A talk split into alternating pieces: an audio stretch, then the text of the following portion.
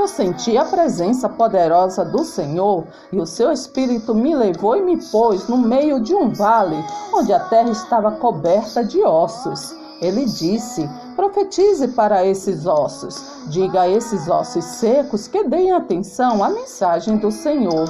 Diga que eu, o Senhor Deus, estou lhes dizendo isto. Eu porei respiração dentro de vocês e os farei viver de novo.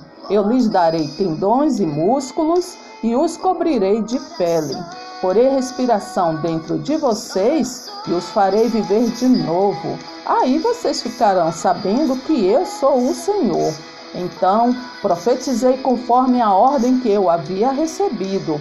Enquanto eu falava, ouvi um barulho. Eram os ossos secos se ajuntando uns com os outros, cada um no seu próprio lugar. Enquanto eu olhava, os ossos secos se cobriram de tendões e músculos e depois de pele.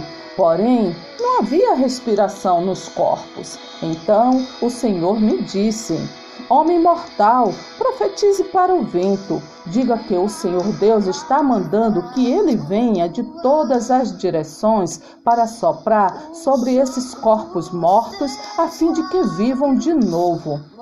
Então profetizei conforme a ordem que eu havia recebido. A respiração entrou nos corpos e eles viveram de novo e ficaram de pé.